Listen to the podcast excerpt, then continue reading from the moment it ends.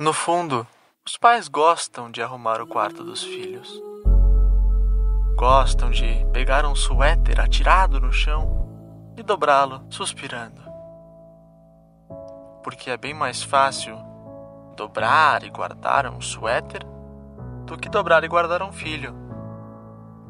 Enquanto os suéteres estiverem presentes, o filho também estará.